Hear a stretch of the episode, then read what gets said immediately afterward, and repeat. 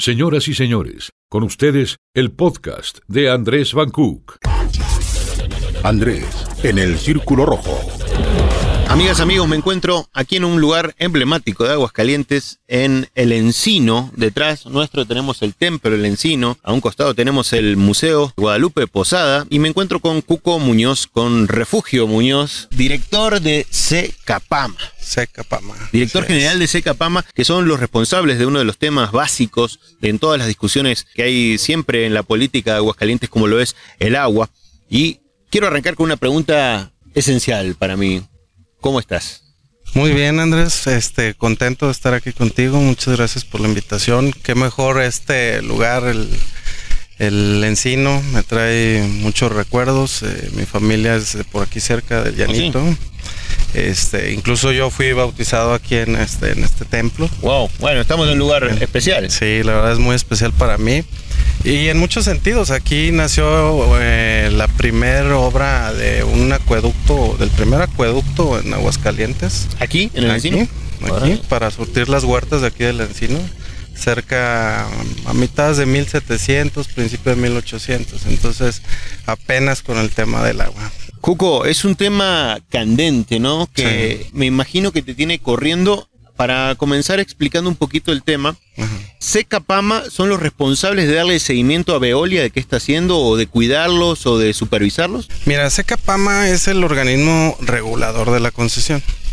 La concesión nace en 1993, se crea este organismo, eh, un organismo público descentralizado, con capital propio, eh, y se encarga básicamente de la supervisión del día a día de la concesión. A nosotros nos toca desde ver que haya agua todos los días en cada una de las colonias, eh, la facturación, el tema constante de la vigilancia en cuanto a inversiones, en cuanto a la obra que pudiera hacer la concesionaria para rehabilitar redes, eh, en cuanto a contrataciones nuevas de usuarios en fraccionamientos nuevos. O sea, es, es toda... Tiene muchísimas aristas lo que es la Secapama. Aunado a, lo que es la supervisión de la concesionaria, eh, existe lo que es el área de factibilidades. En el área de factibilidades nosotros fijamos las ingenierías de los nuevos desarrollos para que precisamente no ocurra lo que pasa en desarrollos o fraccionamientos viejos que tienen problemas de alcantarillado, problemas con la tubería que no era de la calidad o de los diámetros necesarios para que pudiera funcionar esta infraestructura o incluso inclusive el tema de la planeación, o sea, de de decir, bueno, viene un fraccionamiento aquí, en próximos años eh, nos marca el plan de desarrollo municipal otro desarrollo aquí, entonces tenemos que ir previendo la, la el- ahora sí que el crecimiento de la ciudad, esa es una, una parte que nos toca la, la relación muy directa con los desarrolladores, obviamente parte fundamental en el, en el tema del crecimiento económico en Aguascalientes. Y es una parte que la alcaldesa nos ha encargado mucho, sobre todo ahora con la pandemia, nos encargó, no podemos detener las inversiones, entonces fue un tema que nos ha estado eh, más que preocupando, ocupando en el día a día de que se pueda llevar a cabo los trámites más ágiles. Ya en el día a día la operación y el mantenimiento es todo un reto de verdad que las más de 350 mil familias que cuentan con el servicio de agua potable tengan el suministro todos los días. Entonces es operar 207 pozos pero no, no nada más es ver que estén funcionando, sino que estén funcionando en óptimas condiciones y sacando la calidad y la cantidad de agua necesaria. 207 pozos abastecen en este momento lo que es Veolia. ¿Ha cambiado en algo la operación entre que era casa y es Veolia? Ha cambiado, a mí me tocó, eh, afortunadamente, cuando la alcaldesa Tere Jiménez me invita a participar con, con ella, yo sabía del reto que, que se venía en el tema de, agua potable, porque en su momento era casa, hacen el, cuando da la negativa la alcaldesa de que no les va a ampliar la concesión, de, de entrada tienen un no, hacen el cambio a Veolia. Me tocó todavía una parte de operación con casa y me tocaba ver que las decisiones que tomaba la concesionaria eran de manera unilateral. No había, oye, Capama, eh, pensamos hacer este, estas inversiones, los 40 millones que tienen para, para invertir en infraestructura. y ellos te decían dónde los iban a invertir. Entonces... Era más autoritario el era más autoritario. Simplemente en el paso de los primeros años de la administración de la alcaldesa entablamos varios juicios que nos ayudaron a nosotros a podernos de cierta manera hasta tomar la, concesión en, en, nuestras manos y decirle, ¿sabes qué? Nosotros somos el organismo operador y te vamos a decir por dónde te tienes que ir. Entonces, en base a eso nos ha servido ahora con Veolia a llevar en gran parte la directriz de hacia dónde queremos llegar, hacia tener un buen servicio, que creo que día a día se ha ido levantando, pero más que nada ver que sea un servicio eficiente, continuo y que sea un cobro justo. Claro que hay muchas cosas por hacer, son más de 20 años que nos han, nos han tocado, más 93 yo estaba en, la secundaria y ya se oían esos problemas de, desabasto del agua, cobros excesivos. Ha, sido un andamiaje que hemos tratado de corregir 20 años, más de 20 años de malas prácticas o por qué no decirlo así, de omisiones del organismo regulador, y en este caso es Capama. ¿Ese Capama entonces estaba funcionando de una manera diferente hasta esta administración? Funcionaba de manera diferente. Eh, simplemente nosotros llegando con la alcaldesa creamos un fondo de responsabilidad social, un fondo donde simplemente vimos, y, me lo pidió la alcaldesa Tere Jiménez, me dice, oye, yo veo recibos que sean carísimos, la gente jamás los va a poder pagar busquemos un programa donde podamos ayudarles, pero que no sean convenios. O sea, quítenle toda la deuda y que empiecen a pagar de cero, obviamente con, el compromiso de que sigan pagando. También es, es, justo que si tienen el servicio, eh, pues se pague y, obviamente la gente que paga mes con mes, pues también se les hace injusto creamos ese fondo de, responsabilidad social donde antes lo que hacía el gobierno municipal le compraba la cartera vencida al municipio. Hoy no. Hoy simplemente hicimos que a costo de la concesionaria absorbiera ese, ese adeudo que tenían pues, muchísima gente, la verdad, o sea, de años. Te puedo decir que a veces recibíamos recibos de que tenían 10 años sin pagar el agua. Entonces hemos estado regularizando eso. Obviamente hay muchos temas todavía que se tienen que arreglar, no es, no ¿qué más quisiéramos tener la varita mágica y poder decir ya no tienen ningún problema, borrón ni cuenta nueva, pero es un trabajo administrativo que es en el día a día. Desde que te levantas a las 5 de la mañana, que afortunadamente tenemos un sistema de telemetría que estamos verificando en, en la mañana que todos los pozos funcionan. Y aún así, tenemos algunos problemas con temas de energía eléctrica, temas de vandalismo. Los pozos que son rurales no tienen este sistema, entonces de manera manual tienen que ir los verificadores. O sea, aparte de los verificadores que tiene la concesionaria, la alcaldesa nos ordenó tener un equipo espejo, tanto en lecturas, tanto en supervisión, tanto en el tema de las obras. Entonces ha sido un trabajo muy arduo, pero muy gratificante, muy gratificante porque el servicio de agua potable es darles o mantener la calidad de vida, o sea, tener eh, el servicio de agua potable, un servicio que es esencial, que yo digo es, los antiguos decían los, los cuatro elementos y uno de ellos era el agua.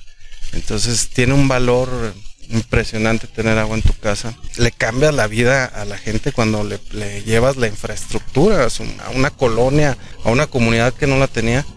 Y pues bueno, eso te llena de, mucho orgullo, porque aparte de eso, nosotros como Capama se destina una buena inversión en el tema de eh, las fuentes de abastecimiento, que son los pozos. O sea, de esos 200 pozos hay unos que se tienen que estar restituyendo. Simplemente estamos por perforar cuatro pozos que nos va a ayudar a a mejorar en muchísimo lo que es la zona oriente, el centro, básicamente los cuatro puntos cardinales del municipio. Entonces, muy confortante la verdad. La pesadez, o no sé cómo se le llama el agua, el sarro que tiene el agua que hay en Aguas Calientes, ¿es por alguna particularidad de profundidad que se extrae o me imagino que tienes un tema de equipo técnico que te debe estar asesorando estos temas. Pero ¿hay alguna información de por qué el agua de, de, Aguascalientes tiene esa condición de tanto sarro? El agua de Aguascalientes es muy dura, o sea, de por sí no es, no es un tema eh, de ahora ni por... Obviamente, claro, las, las profundidades tienen algo que ver, pero no es un tema nuevo.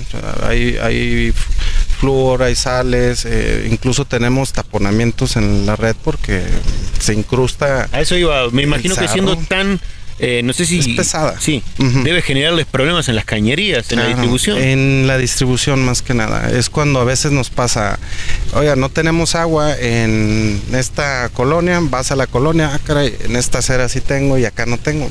Vamos viendo por qué. Un taponamiento este, por estas eh, aguas tan pesadas que tenemos, o sea, la calidad de, del agua en Aguascalientes es buena, es muy particular, pues. El ¿Está tema... bien dicho sarro? Que tenga el, agua, no sé. Son sales. Ok. Sales. sales. cuentas, sales. Flúor, son, son sales realmente. El, el agua que, que, estamos distribuyendo o, o que nos encargamos de verificar que se distribuya, se hacen exámenes eh, de laboratorio periódicamente, incluso nos regula la COFEPRIS, el ICEA, la propia Conagua. Entonces, agua en la calidad eh, suficiente y, con toda la sanidad que, incluye la hipercloración, este, la, cuenta el, sistema hidráulico en aguas calientes. ¿Cuánto tiempo lleva supervisar estos 207 pozos o es diario? Es diario, es diario, son 207 pozos. Déjame, te platico más o menos cómo funciona el sistema. Son 207 pozos, tenemos más de 20 sectores hidráulicos, 20 sectores hidráulicos que se manejan con algunas válvulas. Tenemos 44 rebombeos, 200 tanques de regulación, esos tanques elevados que tú ves, este, tenemos 200 tanques elevados que también se supervisan de manera diaria y continua. Tenemos 2.600 kilómetros de red hidráulica.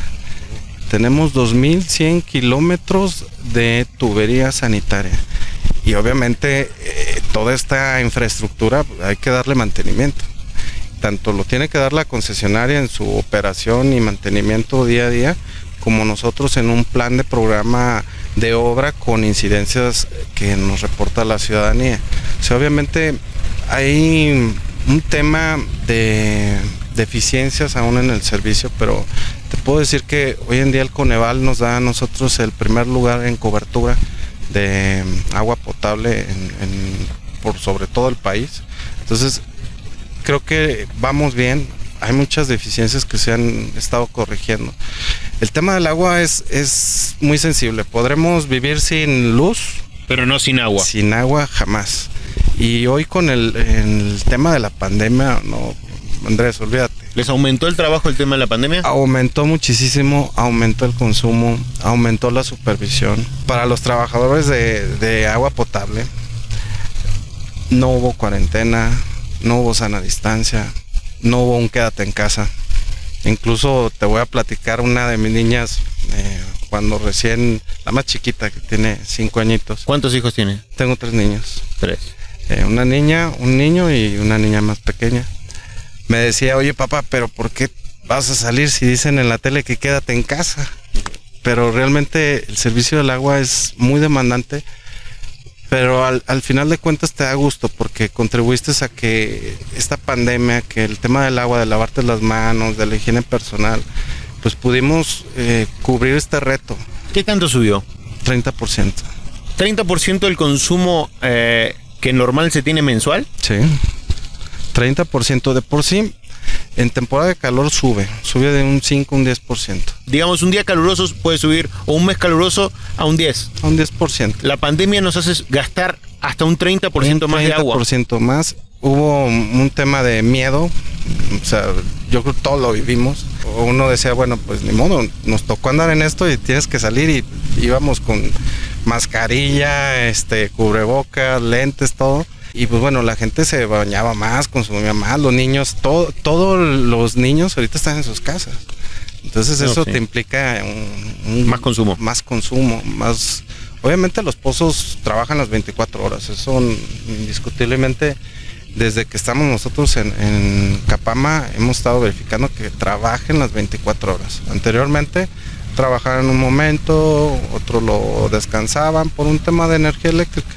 Hoy en día no, hoy en día trabajan las 24 horas y el servicio de energía eléctrica está, tiene que estar garantizado por CFE. Obviamente a veces tenemos fallas por el, sistema de energía eléctrica. Y cuando hay errores de parte de, de Veolia, la gente puede acudir a ustedes como para que intervengan o que ayuden o que no están asistiendo a Claro, problema? claro, de hecho, de hecho lo que hemos tratado de hacer es tener cercanía nosotros con la ciudadanía. A mí la alcaldesa me dice, no te vayas a dormir si no has solucionado el problema de que en tal colonia no hay agua. Ah, también te tiene corriendo la Sí, sí, alcaldesa. sí. Mi- mis respetos para la alcaldesa, pero es ella tiene un tema de empatía muy particular con, con la necesidad de la ciudadanía. No nos íbamos a dormir si no se solucionaba. Y en tiempos de pandemia, peor. O sea, era un tema del día a día, pero que si tenías que a lo mejor en, en tiempo normal, 10 de la noche, terminabas ya con tu jornada, a veces 11, 12. Y, y lo que hemos tratado de hacer es de salir a las colonias, de que no nos platiquen, o sea, de no esperarnos al reporte, de que no te vas a dar cuenta hasta que llegas a la colonia y te dicen, no, no tengo agua. Tenía mi recibo de tanto y me llegó de tanto. Tengo un problema de drenaje. Sin fin de cosas que no te vas a dar cuenta porque a veces la gente no reporta o dice, bueno, es normal. Y cuando a lo mejor tú yendo a la colonia los escuchas y le mejoras su calidad de vida. O por lo menos se la mantienes en, el nivel que, que debería de tener, que es un buen servicio de agua potable y de alcantarillado. Se escucha complicado lo que estás comentando, que, que haya subido un 30% más el consumo. ¿Hay algún reporte de que Aguascalientes corra riesgo en algún momento de aquí años cercanos a empezar a sufrir realmente falta de agua? No del abastecimiento, sino de que ya los mantos acuíferos quizás empiecen a, a escasear en agua. ¿Hay algún reporte de eso? Mira, qué bueno, qué bueno que tocas ese tema, Andrés. Mira, en Aguascalientes consumimos el, en lo que es la mancha urbana, el uso público urbano, el 30%. El 70% se va en el campo. Obviamente lo que nos toca a nosotros es eficientar, levantar la eficiencia física. La eficiencia física es lo que extraes contra lo que realmente llega a los hogares. Nosotros desde que llegamos a la Seca Pama hemos podido elevar la eficiencia física. Pero hay un problema muy importante en lo que es el, sector agrícola, pues, que es donde, aunque tenga o exista en estos momentos el sistema eh, del distrito 001 de riego, realmente se están sobreexplotando los mantos acuíferos. O sea, nosotros pertenecemos a un acuífero que compartimos con Zacatecas y Guadalajara. O sea, no es un acuífero exclusivamente de nosotros. Entonces, hay que buscar el equilibrio. Hoy en día sí la gente es más consciente, sí se buscan más mecanismos de ahorro eh, con el tema del agua, con el reuso. Simplemente nuestras plantas tratadoras mucho de lo, de lo que se trata se va a parques, jardines, camellones. Incluso tenemos un programa que si alguna persona quiere ir con su camionetita por agua tratada para regar su huerto, su jardín, lo que quiera, sin ningún costo puede ir a solicitarlo y se le surte en cualquiera de las 11 plantas de tratamiento, pero es apostarle al reuso, a eficientar el servicio en cuanto a las pérdidas que se puedan dar en la red. Hoy en día que estamos eh, con un servicio, con una cobertura mayor, lo palpa uno. Más colonias, más fraccionamientos. Exactamente, Ajá. pero también llenas esos 200 kilómetros de tubería hidráulica, pero también ves que brotan las fugas y a veces una fuga eh, se tarda meses, años en salir. Entonces hay sistemas que estamos implementando para poderlas ir detectando y que cada vez sea más la eficiencia física y que sea más aprovechada el, el agua en el sector público urbano, pero también el problema lo tenemos en el campo. ¿Afecta o cambiaría en algo el hecho de que la gente tome más conciencia en el cuidado del agua? Sí, sí, sí, en mucho. ¿Cómo podría un, un ciudadano normal, con la información que tú tienes, empezar a pensar en realmente cuidar un poquito más el agua de su casa? Son a veces temas tan sencillos de supervisar que no te esté goteando la llave del lavabo, la llave del, fregadero, la, las llaves de tu casa. Checar los zapitos, el aljiber, la cisterna, que no suba más el flotador, el tema de la cubeta, antes de que salga el- el agua caliente, pues reusarla para el inodoro. O sea, es todo ese tipo de cosas, el agua de la lavadora. Hay mucha gente que a mí, la verdad, tenemos un, un área de lo que es cultura del agua, donde se dedica a, practicar, bueno, a platicarles a la gente de este tipo de prácticas. Y me da mucho gusto que cuando yo salgo con ellos, ahorita con el, con el tema de la pandemia, la verdad es que como iba dirigido a escuelas, íbamos a algunas delegaciones, pues lo tuvimos que detener por el, tema de que no pude haber mucha gente. Pero te da gusto de que la gente te dice, yo el agua de la lavadora la pongo en un tambo y con esa yo barro y trapeo. O sea, Mira. hay gente que, que sí es muy consciente, pero también hay gente que no. Está el que se pone a lavar el carro y se está seis horas tirando agua, por ejemplo. Nos toca que nos ha pasado que están, pasamos y están regando con la manguera, su carro lo está lavando con la manguera, o sea, temas que a lo mejor falta un poquito más de conciencia que queremos llegar a ese punto. Hay mucho por hacer en políticas públicas del, del gobierno que se están implementando con esto de cultura del agua, con la corrección de la infraestructura que hay. Pero el cambio empieza en uno mismo. Si nosotros empezamos a cuidar el agua, hombre, es, es el oro de, de la humanidad del agua. Hay mucho trabajo por delante, que Sí. es un trabajo interminable en este, en este como en tantos otros campos, pero en este es vital, porque sin agua no hay vida. Es, Es como el aire, ¿no? O sea, el, el agua es en la base de todo esto. Última pregunta. ¿Algo que crees que me haya faltado preguntarte o que te gustaría que te haya preguntado y no lo hice? Fíjate que eh, yo venía pensando en, el tema de lo de la infraestructura, que creo que ya lo, ya lo tocamos, el, gran reto que es dar el, agua potable a todos los ciudadanos. Pero este reto implica mucho trabajo, mucho sacrificio. O sea, yo soy franco, yo ah, me levanto en la mañana, no veo a mis hijos, este, llego y están dormidos y ya hasta tengo miedo de que llegue el fin de semana y me diga, mamá, ¿quién es este señor? Pero la verdad yo, la pregunta que yo diría, ¿me gusta mi trabajo? Te diría, me encanta mi trabajo, tiene sacrificios, pero tiene muchas satisfacciones, muchas satisfacciones porque hay gente que a veces sufre con el tema de que tiene algún taponamiento y no sabe y está viviendo con un chorrito y llenando cubetas y el momento de que tú vas y le solucionas o alguna fuga, alguna reparación, te llena de mucha satisfacción. Mi mamá, que en paz descanse, que por cierto le mando un beso al cielo, ella me decía, búscate un trabajo que te guste y que además te paguen. Y la verdad, este, hoy estoy muy feliz con mi trabajo y créeme que el día a día es un gran reto y lo hago con mucho gusto. Pues muchas felicidades. ¿Cómo se llaman tus hijos? Eh, la más grande es Montserrat, el siguiente Diego y la más chiquita Andrea. Pues bueno, ahí en, en algún futuro estarán viendo. eh, esa es tu cámara. Mándales un saludo para el futuro. Saludos para- a mis hijos. Sí, claro. Papá no puede estar todo el tiempo en casa porque está dándole agua a aguas calientes. Pues muchísimas gracias, Muchísimas Cuco. gracias, Muy amable por esta entrevista. No, al ¿eh? contrario, gracias a ti. Gracias. Muchísimas gracias.